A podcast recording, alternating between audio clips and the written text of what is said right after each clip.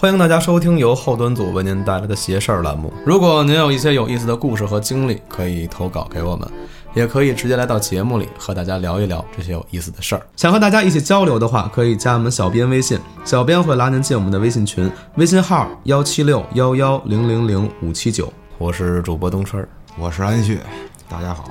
节目里讲的呢，都是一些我们听说的故事，听众朋友们呢就别太认真啊，听一乐，觉着有意思就得了。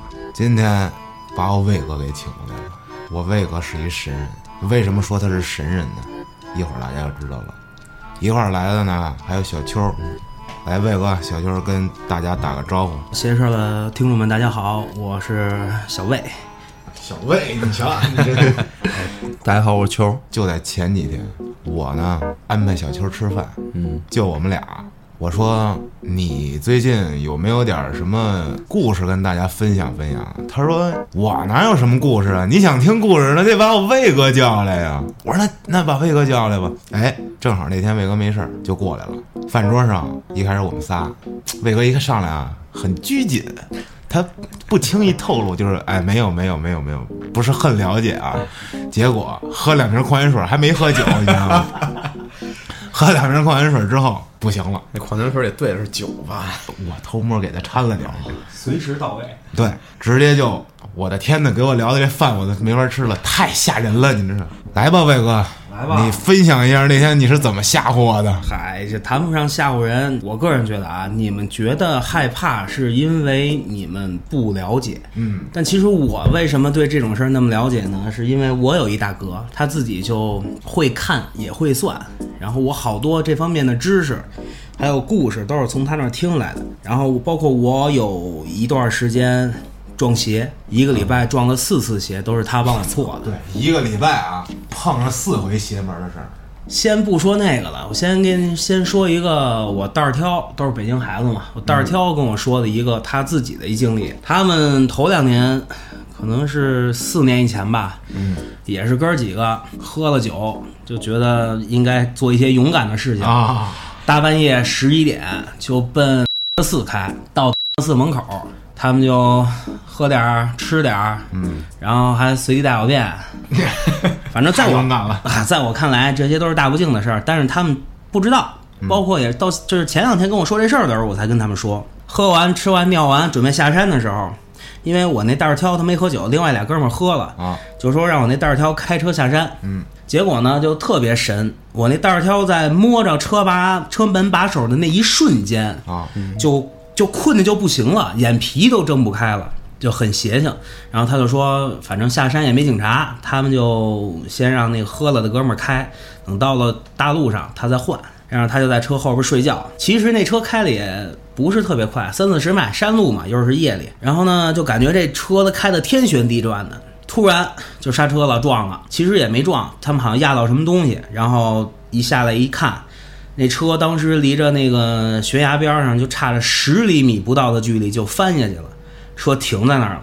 当时全都全所有人都一身汗，然后呢就就问那那开车那你怎么回事儿？他说我恍惚恍恍惚惚好像看见一白影儿，就打了把轮踩了脚刹车。当时那车也好像是压着什么东西就动不了了，就叫那个拖车，但是当时就没信号，谁的信号手机信号都没有。然后就说找找信号，不就往前走？那个开车那哥们儿呢，就手蹭破了点皮儿，拿一张餐巾纸就擦了一下，扔地上了。结果他们找信号，无意间一回头，就看见他扔的那张餐巾纸那个地，原地是一大片的纸钱。我操！然后这这哥仨就互相面面相觑的看那，谁也不知道怎么回事儿。他说回去看看吧，然后就往回走，结果每走一步。那一大片纸钱的面积就缩小一点儿，每走一步缩小一点儿，到最后就是一张纸。他们就有点毛了，操！这这事儿也不能耽搁呀，就继续找信号。但是，一离远了就是一大摊纸钱，离近了就是一张纸，他们就慌了。这个时候呢，就从远处开上来一辆车，一辆卡车。当时他们他跟我说，他记得非常的清楚，那个卡车的驾驶室里是黑洞洞，一点光都没有，也没有人，也没有开灯，仪表盘都是黑的。而且他们在山路嘛，如果那个车上山，他们是能看见那辆车的，就根本就没有任何预兆，这车就从他们这儿开过去了，他们都没敢拦车。后来找着一有信号的地儿，叫了拖车过来。人拖车那司机还跟他们说呢，说你们胆儿可真大，这地儿这么邪性，你们还敢来？也就是一条路，但凡有条岔路，我估计都找不着你们。这故事就完了。我为什么说这个故事呢？就是就我想跟大家分享一个我的经验，就是肯定听众有信的，有不信的，但是我觉得大家都应该抱着一颗敬畏之心，你不能对这些东西诋毁啊，或者是一些不尊重。尤其是这种啊带庙啊带寺的这种地方，对对是吧？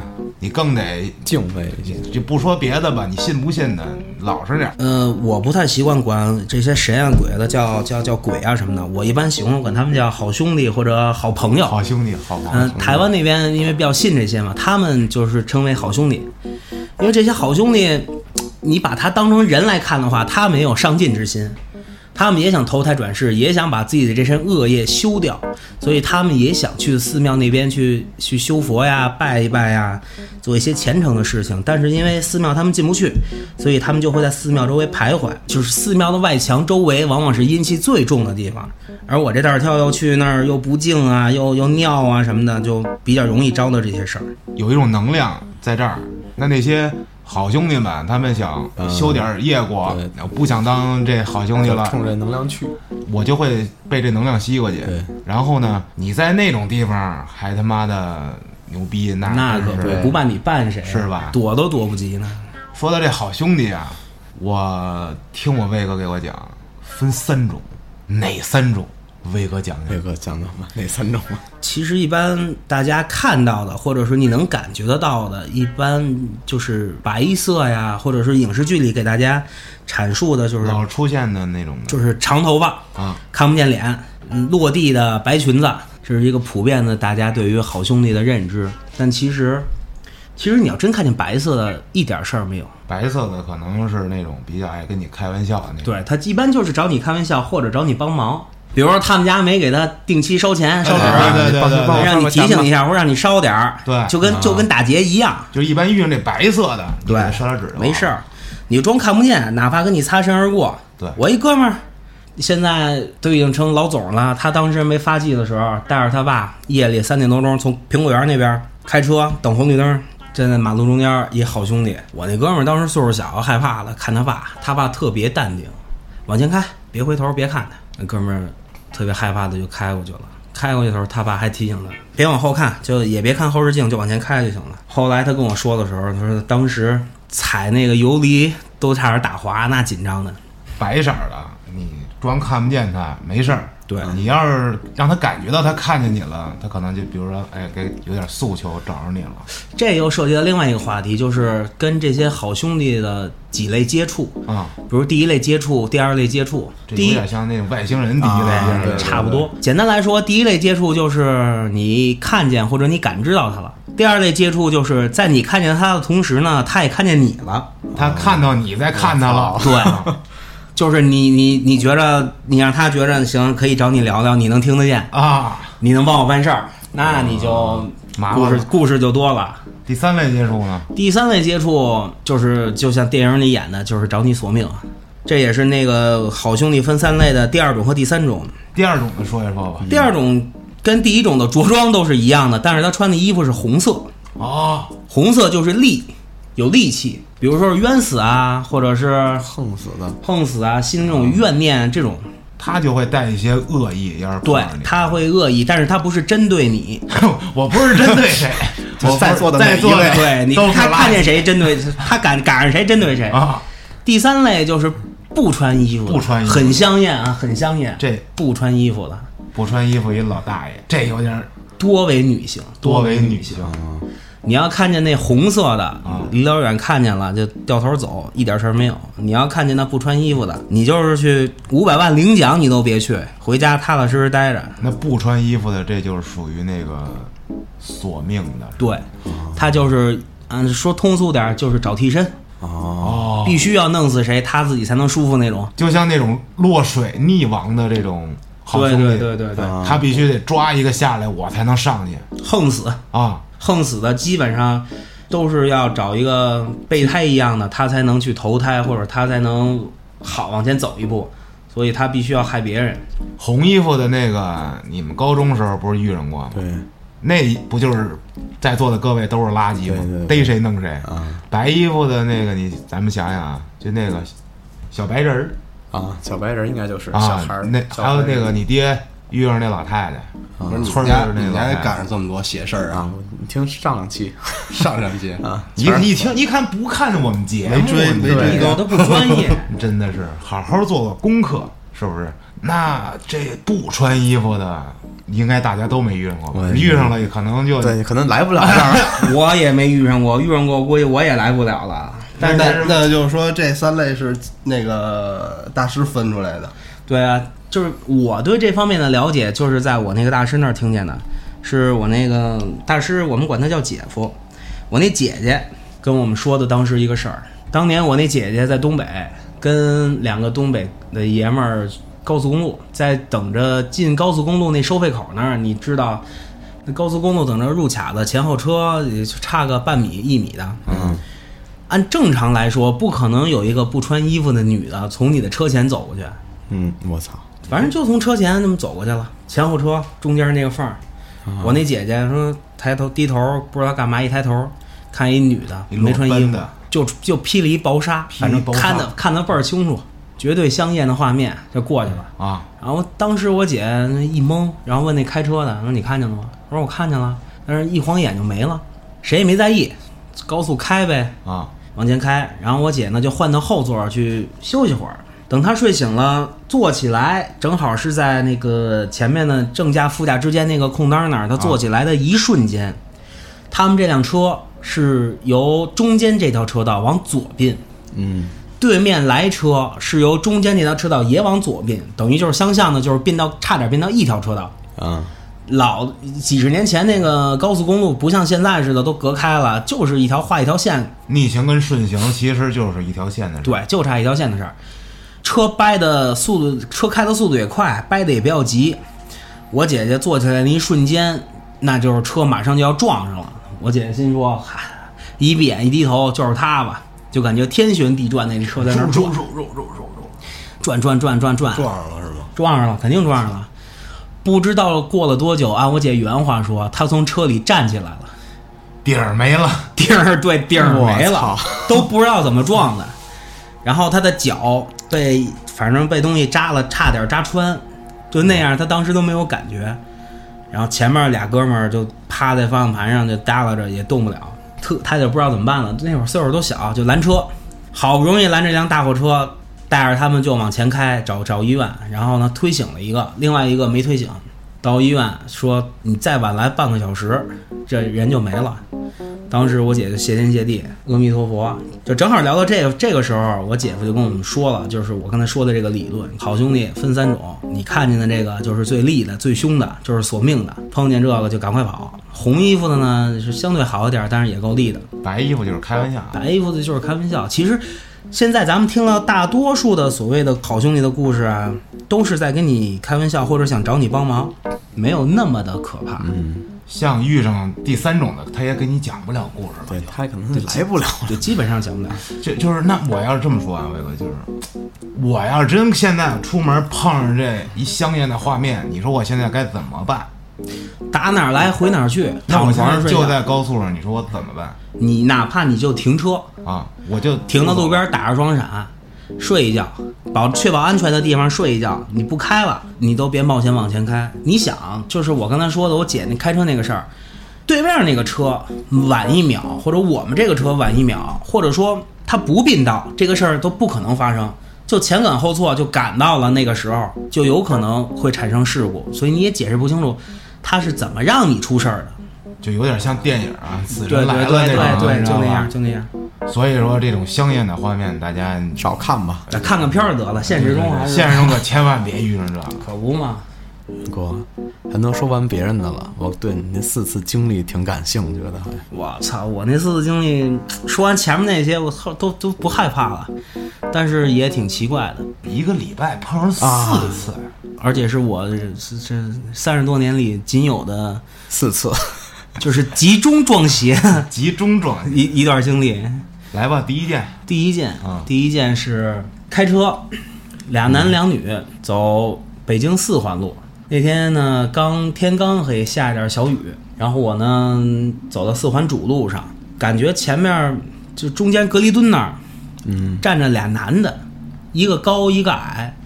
因为下雨嘛，也不可能站在主路的隔离墩儿上，多危险，也没有口儿，是吧？不下雨也不能站那儿啊。就站俩男的，我就很奇怪，我就随口说了一句：“我说这俩男的怎么站那儿？因为我们是在最就是等于最内侧车道啊，离隔离墩儿最近。贴着。然后这车上四个人，除了我之外，所有人都说没看见呀。然后当时我心里一惊，因为我了解这事儿啊，我可能看见好兄弟了，我就没敢开太快，让所有人把安全带系上，安全第一嘛，慢慢往前开。等开到了地儿，我旁边那哥们儿就小声跟我说：“说刚才我都没敢跟你说，说有一辆黑色的奥迪，嗯，一个牌子，从咱们右侧开到咱们前面，保持一段距离之后开走了。没过两分钟，这车又回来了，又是从咱们右侧开到咱们前面往前开走。我操，大概两三回，当时我那汗呀就下来了。那这车你看见了吗？我并没有看见。”就是你前面就什么都没有，因为我完全的注意力就集中在安全上了。嗯车开得很慢，就就看看左边，看看右边，看看后视镜。对，它前面没车，有没有车也没有，我没注意，而且就是哪怕有一个车过来，我也不可能看他的车牌号啊。是但是旁边我那哥们儿说，就这一个颜色，一个同一个款式，同一个车牌号的车，三次四次的从咱们的右边过来，然后走了。当时因为之前没有经历过这些事儿啊。有点有点凉的感觉，最后回来的时候特意走的天安门，啊阳气重嘛，驱一驱。这是第一回，隔了一天也就两天，因为这四次都在一个礼拜发生的嘛，隔了一天可能也就，然后在一小道儿右转，开着车右转出去，右转过去之后，有一金杯把我的视线挡住了。嗯，我这人如果视线不好，就不可能车开得特别快，得注意安全嘛。但是就在我们这车跟那金杯快平行的时候，我的右眼余光就看见一个就是标准的白色好兄弟，啊，标准的白色好兄弟，白色女女兄弟，白色女兄弟，长头看不见脸，一袭白纱，奔车上就冲过来了，都不是跑，是冲过来的。冲过来，当时我就是下意识的反打轮，就是车往左打轮，踩刹车，啊，就已经冲到对面车道了，差点还撞着俩女的，这俩女的都慌了，就往前再有半米就撞上他们了。我那哥们儿都急了，说你他妈干嘛呢？我也急了，我说你还没看见旁边有一女的冲车里冲过来了？那哥们儿特诧异说没有啊，但是我很肯定我当时不是幻觉，因为我这人很少出现幻觉。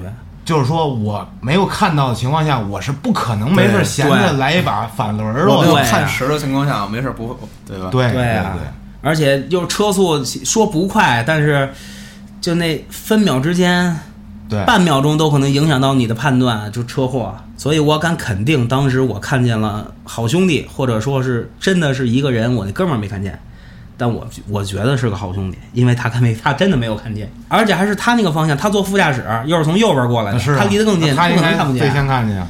所以我觉得那次玩笑开的有点大，这这有点过分啊，这好有点有点过分。第三回，反正又差着一两天吧。我们唱歌唱了一宿，然后开车上班，走五环上京新。我走匝道盘到京新上的时候呢，旁边的匝道就是由东向西的这个匝道过来一辆车。当时是凌晨四点快五点的时候，天已经亮了。我能很真确的看到那辆车是一个出租车的喷绘的样子。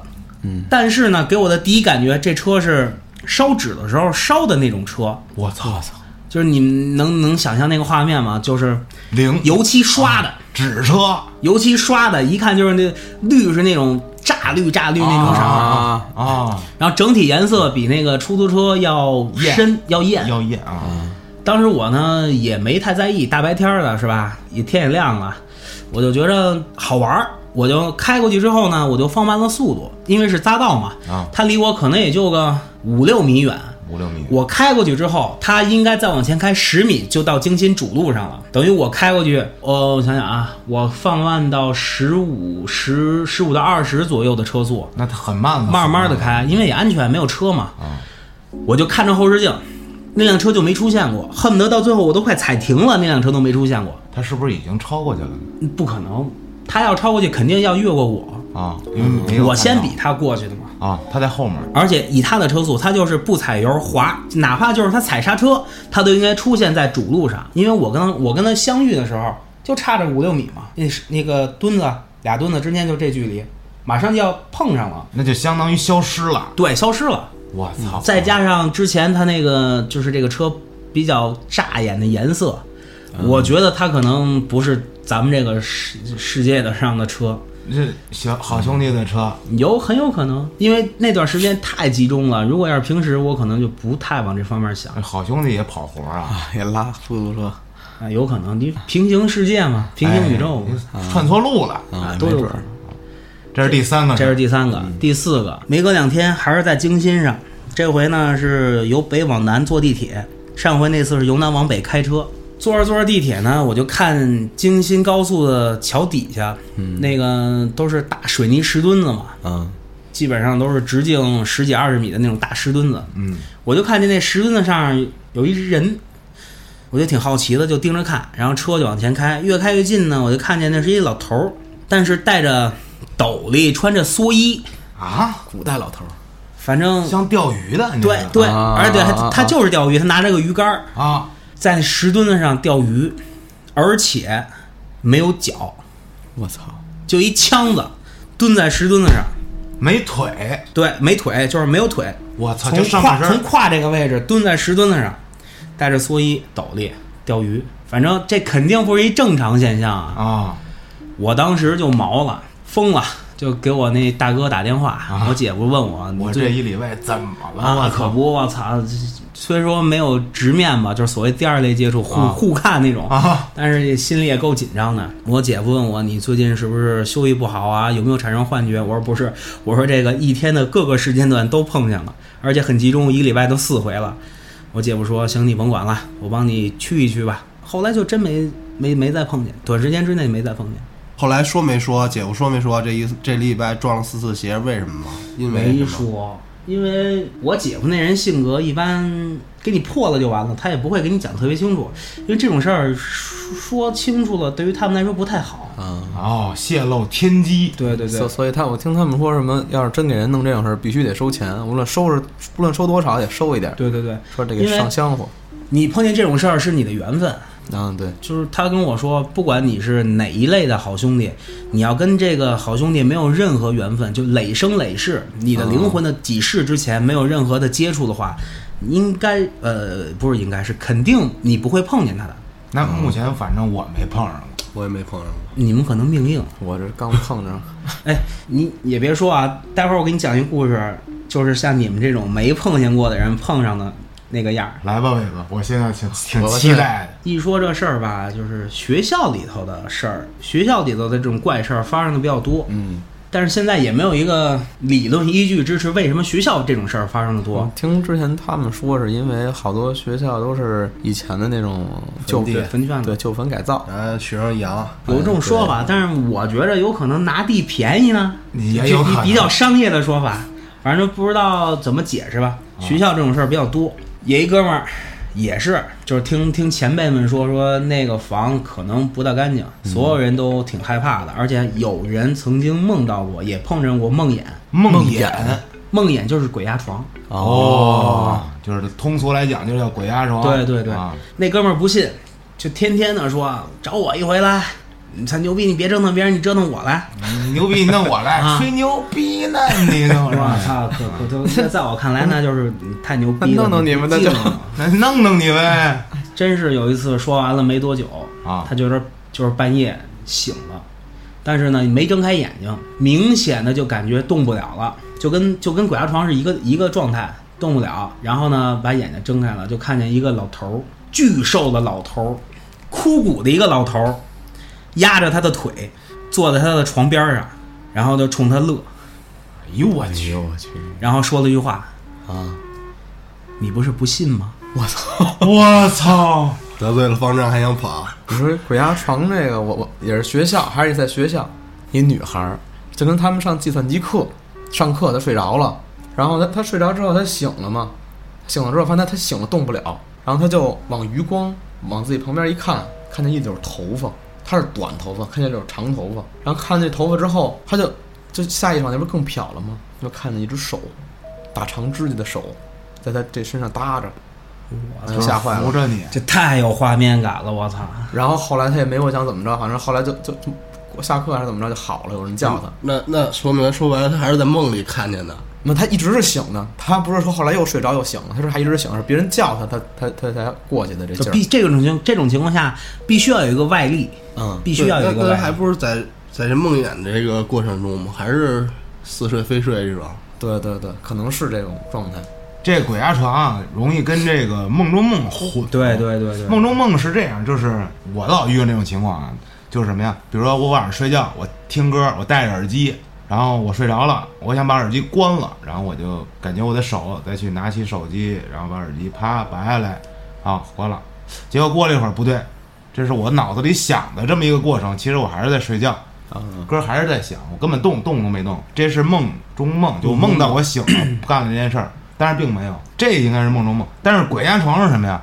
你能感觉到你边上是有那么个好兄弟的，对，梦魇就是所谓鬼压床和这个所谓科学上解释的这个梦梦遗，梦听说过遗？吗？不是那个，不是流的那个梦遗，好，就是就所谓的梦遗是你的人意识是进入到一个浅浅睡眠的一个意识，但是身体是在深睡眠的一个意识当中。哦，有点《盗梦空间》那劲儿，就是你感觉你醒了，其实是你的意识醒了，你的身体并没有醒。就是应该是我老出现的那种，应该是这种情况下，就是不是那种跟跟这种呃神神神玄啊这种东西跟沾边儿，这是一个科学可以解释的，表现形式基本相同，但你能明显的感觉到你旁边有一个一个人的一个轮廓，但是你看不清楚是谁，你能感觉到他，他影响着你动不了。这种的情况下，基本上就是就是嗯对，就是他来的时候，你一定是知道他你明显的能感觉到你，没有怀疑，你他对对对肯定是甚至你都能知道他是从哪儿来的，从墙进从墙飘进来的，从阳台走进来的，从大门走进来的。那都直接说话了，那啊你不是不信？哎呦我去！对呀、哎呦我的妈！其实这就是跟你开玩笑呢，不用害怕，就大家恐惧就是源于不了解、未知未知未知、未知。你想黑了吧唧的，嗯，你就我就说我现在我我理解了，我了解了，你突然来这么一个，我也受不了啊，是何况他是不了解的。没错。说到这个，想起上回老丁那事儿来了。他女朋友啊那那那应该是第三种，那叫梦游，应该是 梦游那可能是吧就是？他是说这个不能叫醒，啊，因为他会吓吓疯了，容易。对，有好多这种事儿发生了，对已经是，所以咱也控制不了，正常人没遇上过，也分辨不出来这人是深度睡眠，然后身体很疲惫，精神很怎么着的。第一种还是梦魇，还是梦游，咱也不能把所有事儿都往这些神鬼乱立的这个方面靠。科学肯定是有能解释的，有解释不了的，就看大家对这事儿怎么理解了。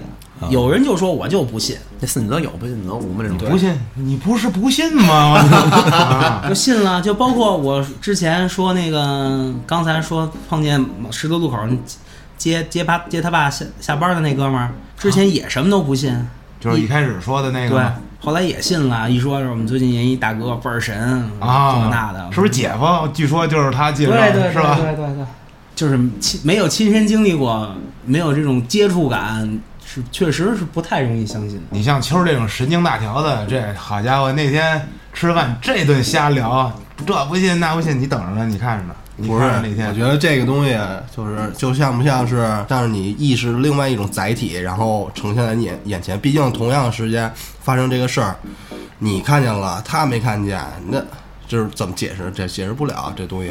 像不像或比如说就看那电影《超体》嘛，大脑都是未开发的状态，可能在你这个这段时间里，你突然就把这个能看见这种东西的大脑展现出来了，然后他就看在你眼前展现出来了。你别说我了，我估计现在谁都解释不清楚他这个能能遇见好兄弟的原理到底是什么。因为这不是一个人两个人遇见了，对对吧？但是我再讲两个故事，就是也是跟好兄弟的接触嗯，和空间跟时间有关了。我操，我操，这是上升了一个维度。啊？这是我那袋儿挑跟我说的第二个故事啊是他父亲插队的时候在内蒙一个亲身经历。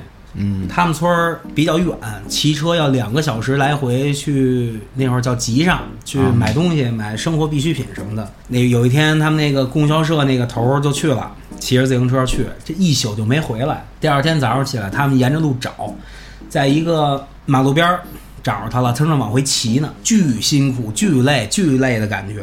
后来把他接回来，就问他：“你这一晚上干嘛去了？”他说：“我就骑自行车，就往回骑。”骑着骑着睡着了，然后等再醒来的时候，是在一个大院儿门口，我还是在自行车上，我操，还是在骑，就一直在骑。闭着眼睡着睡着觉骑，对，骑就骑着骑着时候睡着了，然后醒来的时候就在一大院儿门口，还是在自行车上，然后就往就往家里骑。然后人说你还能找着那个大院儿吗？他说我应该能找着。一帮人就去了，到那大院儿，一切都跟正常没什么区别。啊，但是在那大院里头的草地上有一个圆圆，自行车轮胎压出来的一个圆圈儿，我操！我还以为是一头儿那圆呢。并不是圆，那个那个狒狒不是那个，是一个圆圈儿，就跟那个麦田怪圈儿是一样的，哦但是它是一个自行车压出来的圆圈儿，等于这个人骑在自行车上，他以为他睡着了，但是他一直是在那儿绕圈儿玩儿。我操，这是不是鬼打墙啊？那会儿你可以形容为鬼打墙。然后呢，我再给你说一个故事，是我一个朋友的领导，领导。对他说那那领导下了班儿开车回家，到家他们那小区挺高级的，就是不可能说没有路灯，啊，肯定是特别特别亮的一个小区，挺高档的。他一进小区就觉得不对，因为小区里的灯全是黑的，但是他当时没在意，以为是停电，他就往自己的车位上开，然后车停好了之后，车灯一灭，人刚下来，就感觉远处走过来一个人，但是因为太黑了，他看不清楚。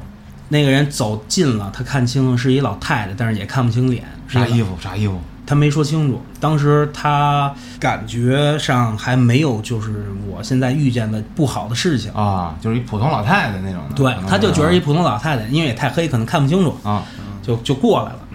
过来就，而且他明显能感觉老太太是奔他来的。啊走近了，大概有个四五米的这个样子，老太太停下了，说：“好心人，你能不能给我点钱，让我去找我的老头子？”说这话的时候，他突然一下意识到有点不对劲，因为这个老太太跟他说话不抬头，哦就是低着头，我操，这挺瘆人的。又黑又看不见。然后呢，他本着人道主义精神嘛，啊说行，我给您拿点钱，您您看您是吃点儿还是坐车？我给您拿点钱，因为他人刚下车嘛，他包什么的都在车里，他就一回身，你想一回身的功夫，拿包半秒钟，啊他就感觉那老太太从这四五米的距离瞬间就站在他身后啊！操！当时他就就就汗毛孔全炸了，他就感觉这事儿肯定不对了，然后特淡定，因为一般人遇见这种情况，他不可能说又叫唤又乱，他一般人都是就是，保持冷静，对对对对，要不就是被吓懵了，要不就是不能引起一些什么意外的事情。啊他就从钱包里拿出二十块钱来，转身给这老太太。那老太太还是语气特别慢，依然不抬头。谢谢你，好心人。然后就这个时候，他就感觉远处有一亮光，有一个亮点儿就在那儿动。啊他就看那个亮光的同时，小区里所有的灯全亮了，那老太太也消失了。然后就看见那个亮光的光源是一个保安拿着手电筒在晃他。你干嘛呢？你干嘛呢？大半夜的。啊然后他就说懵了，说我没没干嘛呀，他也没敢说。说你大半夜不回家，你干嘛呢？这女的说不不刚十点多钟吗？人保安说现在都一点半了。他清楚的记得他下班回家停车的时候是十点多钟。他自己在那儿站了三个小时。对，所以我就说，时间和空间对于这些好兄弟来说，它是是一种怎么影响？他能模糊你的，有可能你你他把你拽到他那块儿，他那儿过的时间。对，这就是秋儿刚才说的，就是你你他怎么影响到你的？我觉得这就不是三维世界里的事儿了，就哎是呦我天哪，是吧？说的不敢回家了。不至于，不至于。还有好几个外国那样的事儿，就比如说什么呃一觉醒来带着床，他妈瞬间穿越到另一个州去了，我操！啊，那种事儿多了。有这反正东南亚有几个邪性的地儿，比如说日本啊、泰国呀、嗯，我媳妇儿就在日本，真的是带回过东西来，好兄弟跟着回来了。好，日本我我操好兄弟，日本好兄弟，去年他们去日本玩儿去，然后去浅草寺，他知道不能在寺庙照相，嗯，他也没有意识说我在寺庙照过一张相片儿，但是他回来之后他就睡不着觉了，每天睡两三个小时，就那段时间折腾他，你神经衰弱都不行了，啊，晚上睡不着，早上起来四点多就醒，就睡不着。后来他无意中翻手机，看见了手机里有一张那个浅草寺的主殿的那个照片儿，他就觉着这事儿有点不对，因为他肯定没在那儿拍过照片儿。那照片怎么来的？后来我就带他去见我姐夫去，我姐夫就说说你身上可能跟着东西呢，但是你也别害怕，我帮你驱了。然后他把这个这些东西一形容啊，就睡不着觉啊，嗯，手机里平白无故多张照片啊，我姐夫说这就是就是你带回来的你带回来的啊，你先把首先先把照片删了，啊？然后我再帮你做一做，就是驱一驱，嗯，可能就就好了。后来其然就就好了，就能睡着觉了。你要说这事儿非要往科学上靠呢，也能解释，过段时间身体就好了。但是怎么就那么凑巧呢？而且这张照片儿怎么解释呢？这张照片是怎么来的？确实不是我照的呀。嗯而且你们玩摇滚、做乐队的，这主唱什么的都挺燥的，包括身上都有纹身什么的，啊比较容易受到好兄弟的吸引。啊啊！曾经北京地下知名，现在都非常牛逼的一个摇滚乐的主唱，就从日本带回的东西，折腾了他半年。啥情况？讲讲讲讲讲讲讲讲，但是咱不能说是谁，就不说是谁了啊。反正也是。回来之后就是各种睡不着觉，各种的没精神，最后也找大师破了，破了之后就好了。人说这个日本这种地方比较邪，尤其是寺庙周围，而且日本的寺庙极其多，嗯尤其像京都，就这种比较古老的这种城镇，它的这种寺庙更多。你不知道什么时候你就被跟上了，嗯，就跟着你回来了。